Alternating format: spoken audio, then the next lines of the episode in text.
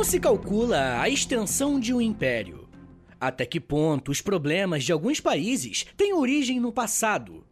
Essas são apenas algumas perguntas que podemos nos fazer quando estudamos com mais atenção o que foi o imperialismo britânico. O imperialismo daquele que foi o maior e mais poderoso império por muitos e muitos anos. Em 2022, a morte da Rainha Elizabeth II chocou o mundo. E no meio de várias homenagens e até alguns memes, surgiu um debate na internet sobre ela ser a representante do imperialismo. E nós acabamos nos esquecendo desse fato, mas o Reino Unido recebeu o apelido de ser o império que o sol nunca se põe, fazendo uma referência ao enorme tamanho das suas posses. Algumas estimativas apontam que, no seu auge, os britânicos dominaram cerca de 25% de toda a população mundial e por volta de 20% das terras do planeta, indo do Caribe, Austrália, ilhas do Pacífico, grande parte da África, Índia e China. E a nossa tarefa aqui hoje é tentar entender como que tudo isso aconteceu e foi possível, e é claro que, para cumprir essa função, eu quero te lembrar que eu sempre uso fontes e autores confiáveis, e todas as referências que eu usei estão na descrição desse episódio. Enfim, gente, quando falamos em impérios, estamos nos referindo a nações europeias que lançaram seus navios nos mares para conquistarem outros territórios. E talvez os exemplos mais famosos desse fenômeno para nós aqui no Brasil sejam Portugal e Espanha, que foram os primeiros a irem à América para conquistarem o chamado Novo Mundo.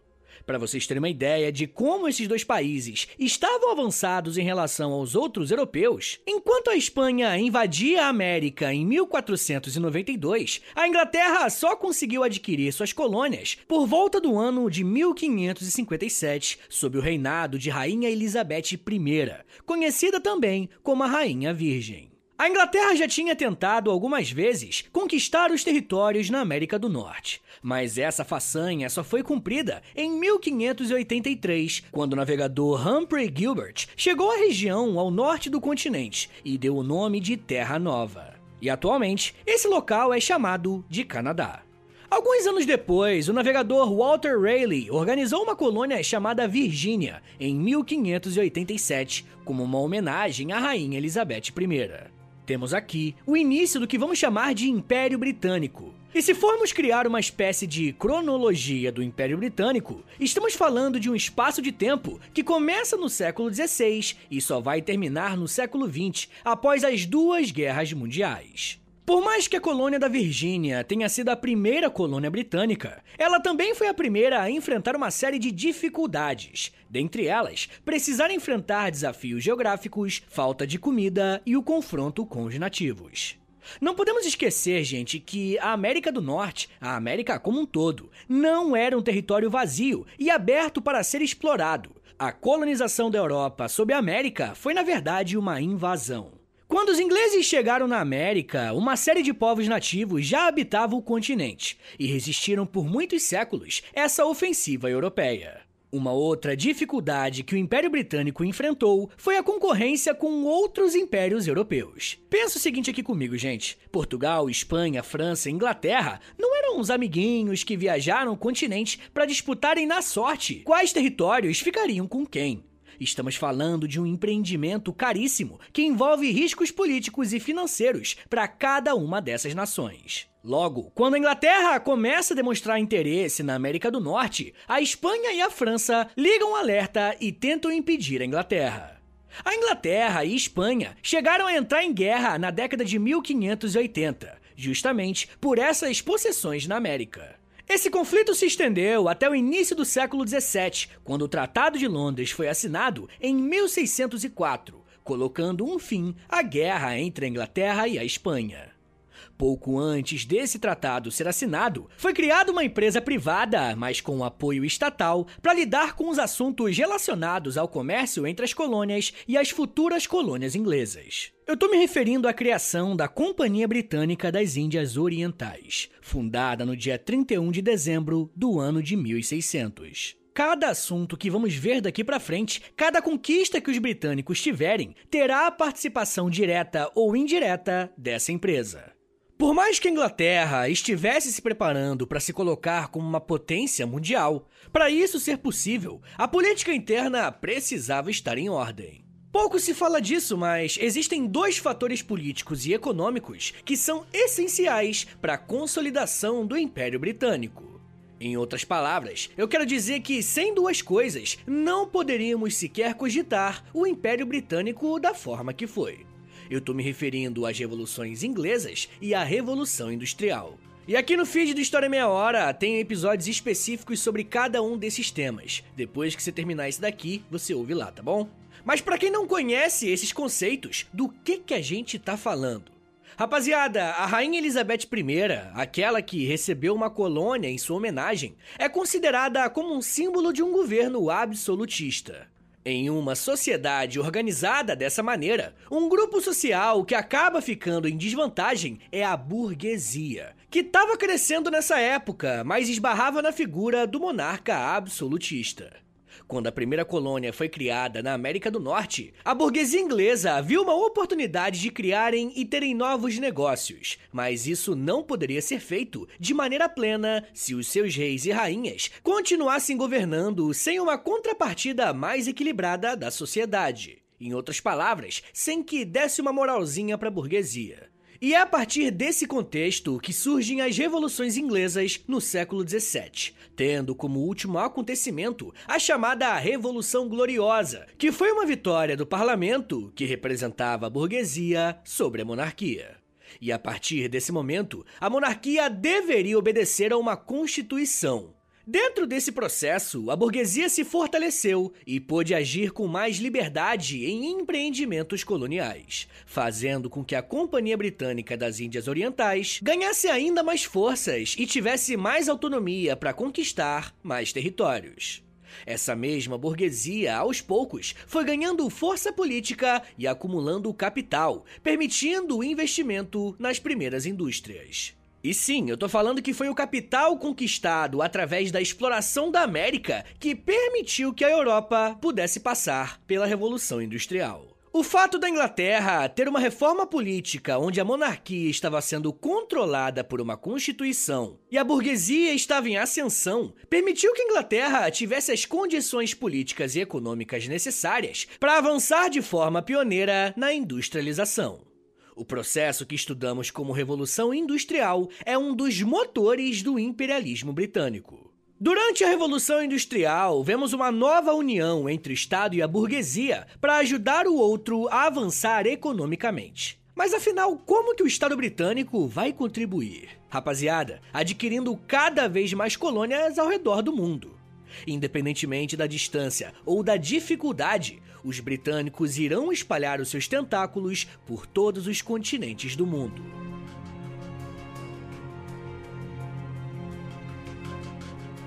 Mesmo que dentro da Inglaterra o setor privado e o Estado já tenham tido os seus desentendimentos, a partir da Revolução Industrial, um deu sustentação ao outro. Uma das provas que nós temos para confirmar essa tese de que essa parceria era lucrativa para os dois é que a partir de 1660 até boa parte do século XVIII, a Inglaterra só expandiu seus domínios. Por volta dos anos de 1670, a Inglaterra já tinha exercido uma grande influência e, em seguida, estabelecido colônias na Antigua, Barbados, Belize e na Jamaica, todas as ilhas do Caribe. E sem falar, é claro, da exploração das chamadas 13 colônias, que futuramente vão se chamar Estados Unidos da América. Além do continente americano, a Inglaterra também voltou as suas atenções para a África, uma vez que todos os países europeus foram para esse continente com o objetivo de estabelecerem portos, pontos de comércio ou até mesmo colônias para adquirirem pessoas para serem escravizadas. E essa é uma outra verdade que precisamos pontuar sobre o Império Britânico. Estamos falando de um império que contribuiu para que a escravidão fosse uma realidade aqui no nosso continente. No continente africano, a Inglaterra controlou os territórios entre o rio Gâmbia até a Nigéria, possuindo o território onde hoje se situam Gana e a África do Sul. Todas essas colônias estavam diretamente envolvidas com a Revolução Industrial que estava acontecendo na Inglaterra.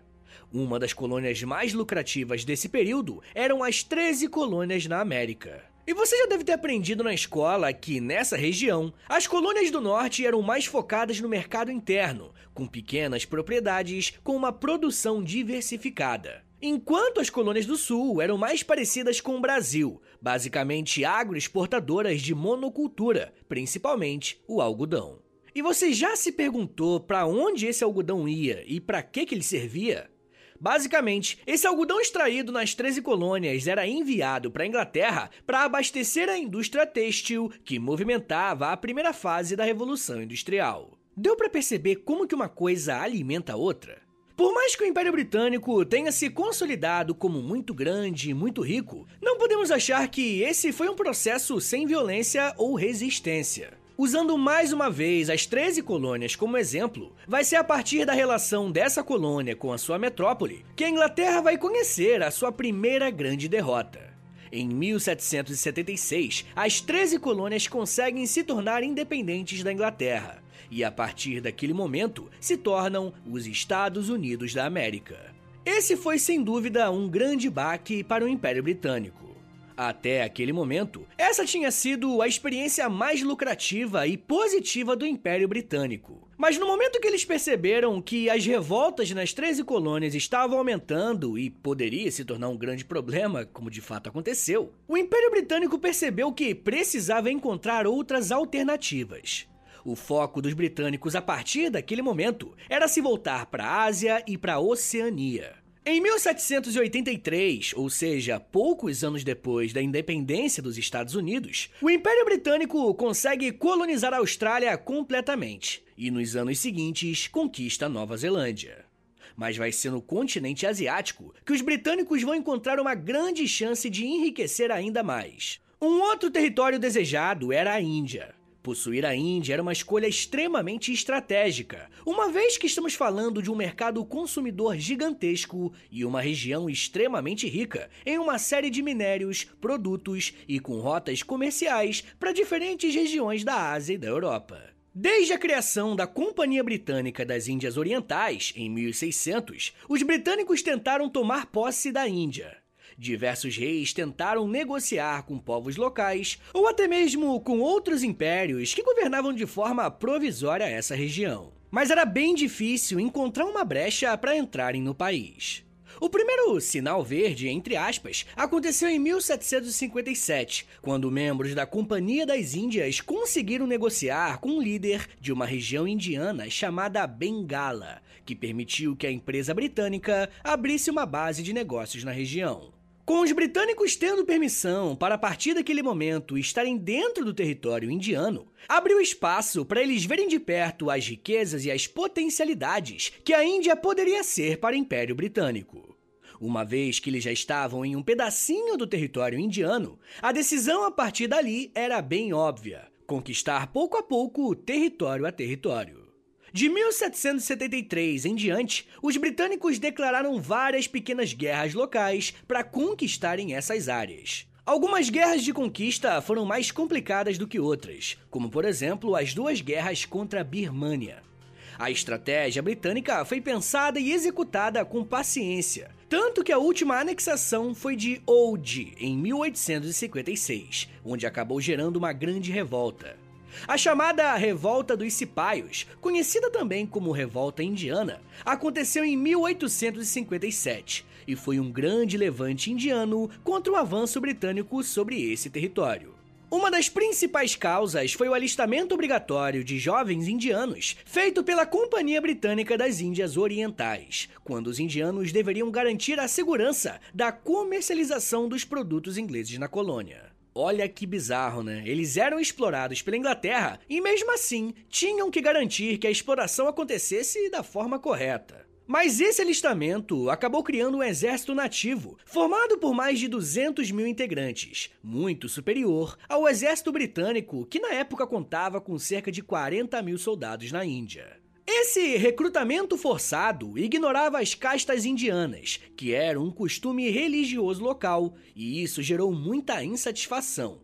Se somarmos isso com as péssimas condições de trabalho impostas pelos ingleses, vemos que uma hora ou outra as coisas iriam explodir.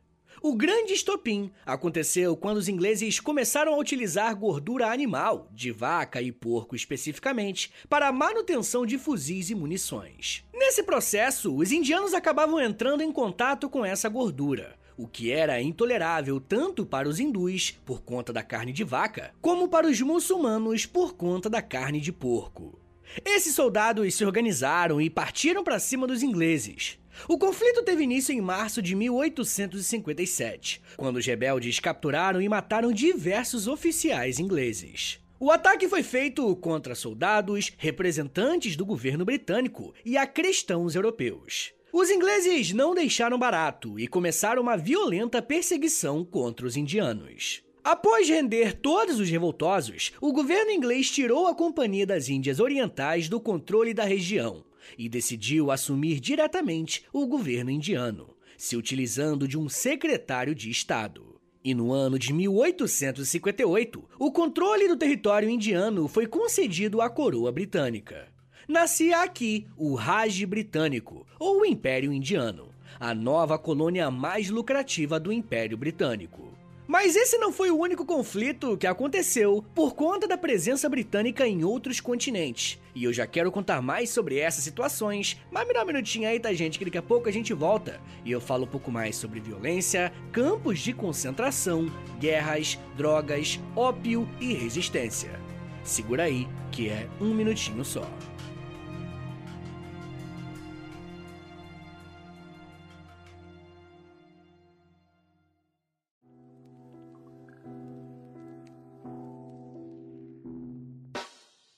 O História em Meia Hora é parceiro da loja.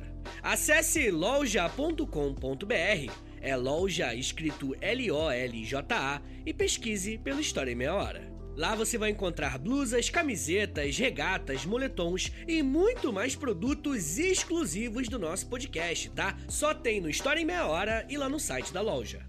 Tem uma blusa que é uma mistura do Lampião com a Kira, tem uma que é da cadela laica, tem uma que é o Street Fighter, só que com figuras históricas do Brasil. Gente, tem muita coisa irada por lá.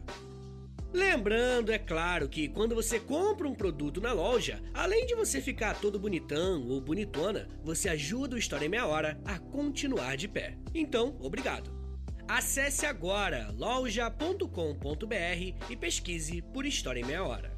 loja.com.br e digita na busca História em Meia Hora. Valeu, gente!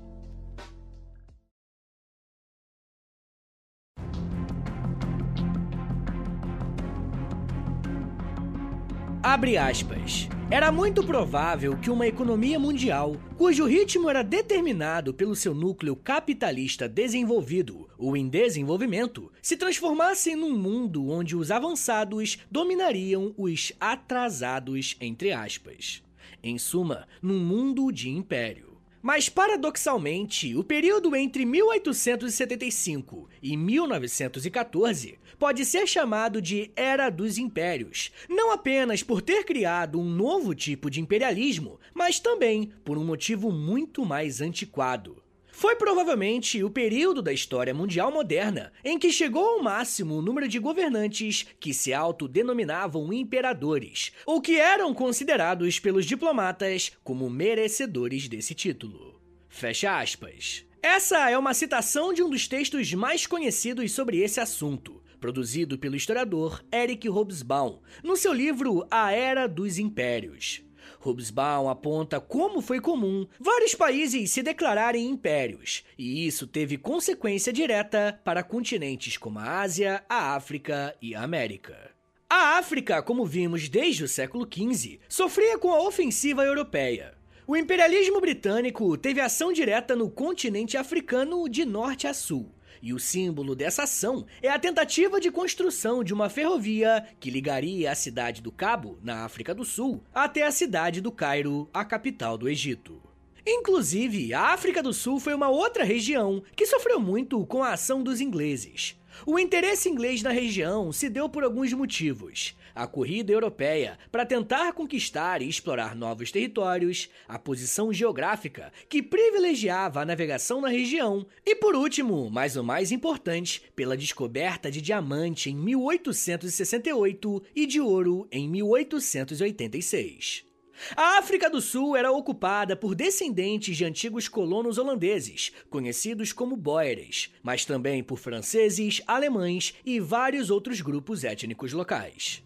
Quando os ingleses chegaram, os grupos boeres não se submeteram à autoridade inglesa e resolveram migrar para o interior do continente, onde fundaram repúblicas independentes. Esses grupos que migraram para o interior da África receberam o nome de Afrikaners.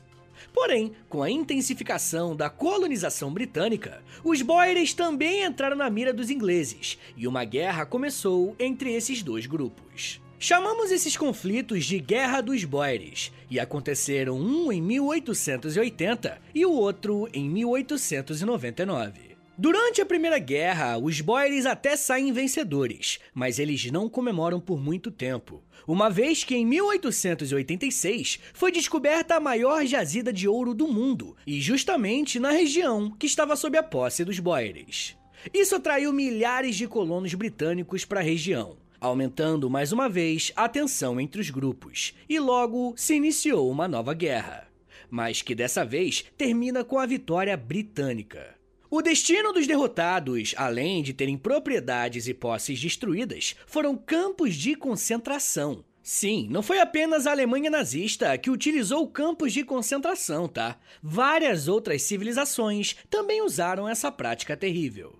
Na Ásia, a ação britânica se expandiu para além dos seus domínios na Índia. A China, por exemplo, era um grande império, mas acima de tudo era um grande mercado consumidor e a relação entre esses dois países iria ficar complicada por conta de uma droga, o ópio. Inclusive, essa relação vai causar duas guerras, as chamadas Guerras do Ópio. E aqui no feed do História Meia Hora tem um episódio sobre esse tema, e eu também participei do Nerdcast sobre esse mesmo assunto. E eu ficaria muito feliz que você desse uma conferida, porque é um negócio que eu tenho muito orgulho de ter feito. Bom, beleza, mas afinal qual que era a treta entre Inglaterra e China? Pessoal, a Inglaterra comprava uma série de produtos da China, mas o inverso não acontecia. Uma alternativa encontrada pelo Império Britânico foi vender ópio para os chineses, uma substância altamente viciante e que poderia ter o seu uso recreativo. Porém, para a China, o consumo do ópio estava se tornando um problema, uma vez que a dependência química aumentou muito no seu país. Em 1839, a China proibiu o comércio do ópio, apreendeu o produto e expulsou comerciantes ingleses. Aliás, comerciantes não, traficantes. Em novembro do mesmo ano, os ingleses declararam guerra contra os chineses, iniciando a Primeira Guerra do Ópio, que durou de 1840 a 1842.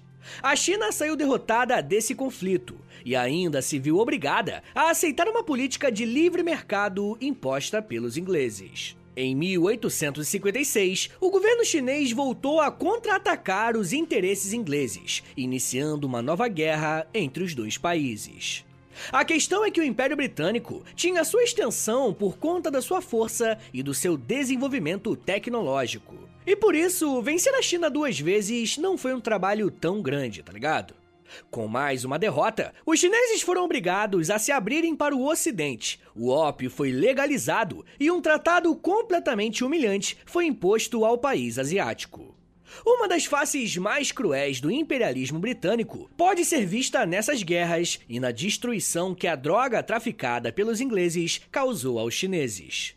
A luta contra os indianos, a Guerra dos Boeres ou as Guerras do Ópio não são um acidente de percurso ou um erro dos britânicos. Praticar a guerra e enfraquecer o inimigo através do massacre para depois poder dominá-lo era uma estratégia do Império Britânico.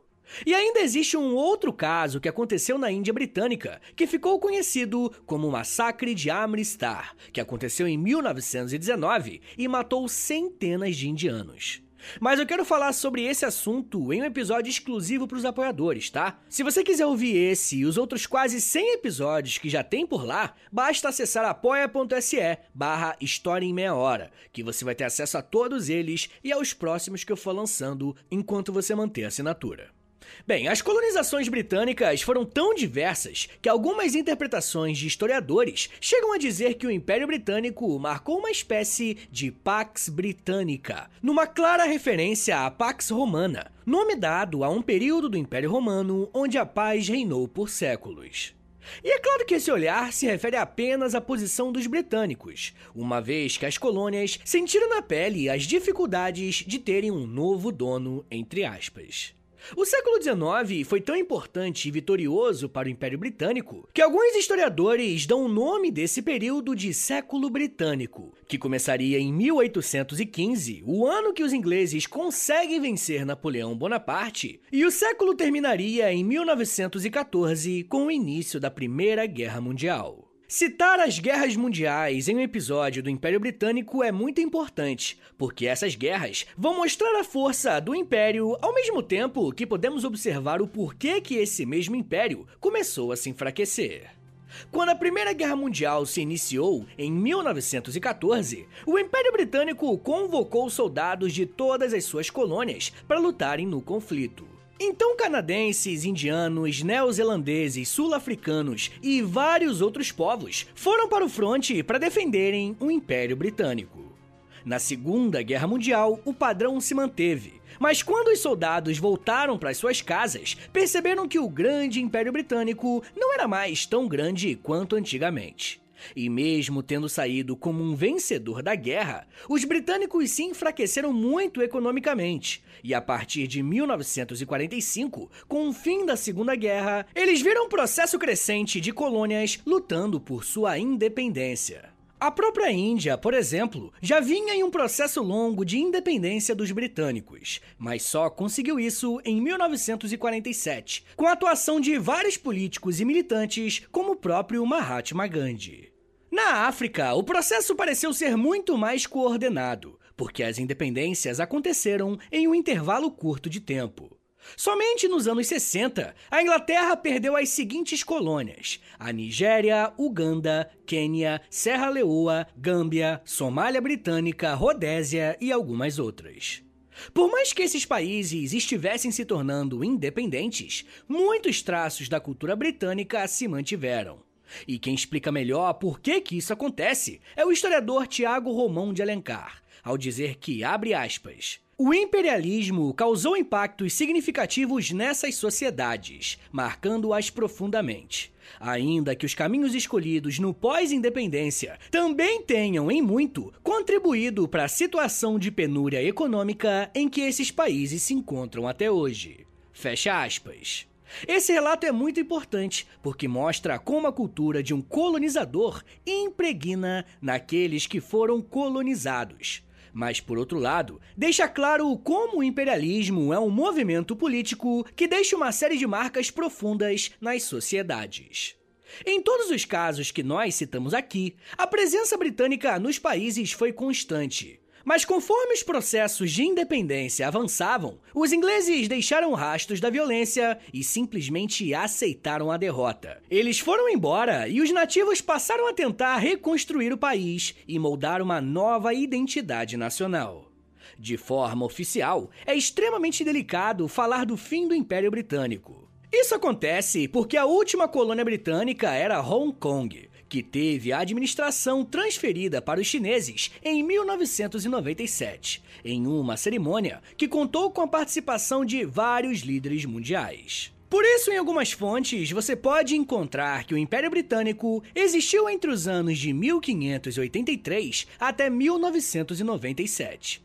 Porém, outras fontes apontam que o Reino Unido ainda tem posses além dos seus territórios, como por exemplo as Ilhas Malvinas e vários arquipélagos espalhados por alguns oceanos.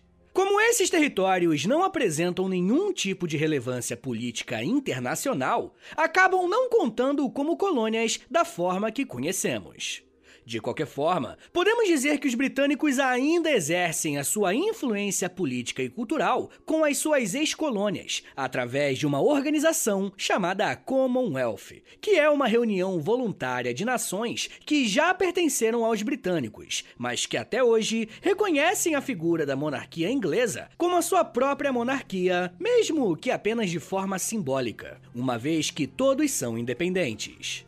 E pode parecer confuso e um pouco sem sentido, mas essa é uma forma que os britânicos encontraram de se manterem relevantes e influentes nesses países. Isso nos mostra que o imperialismo tem várias formas de agir, inclusive como uma força simbólica, algo que é tão presente na mídia, naquilo que assistimos e consumimos. Mas isso já é um papo para uma outra meia hora.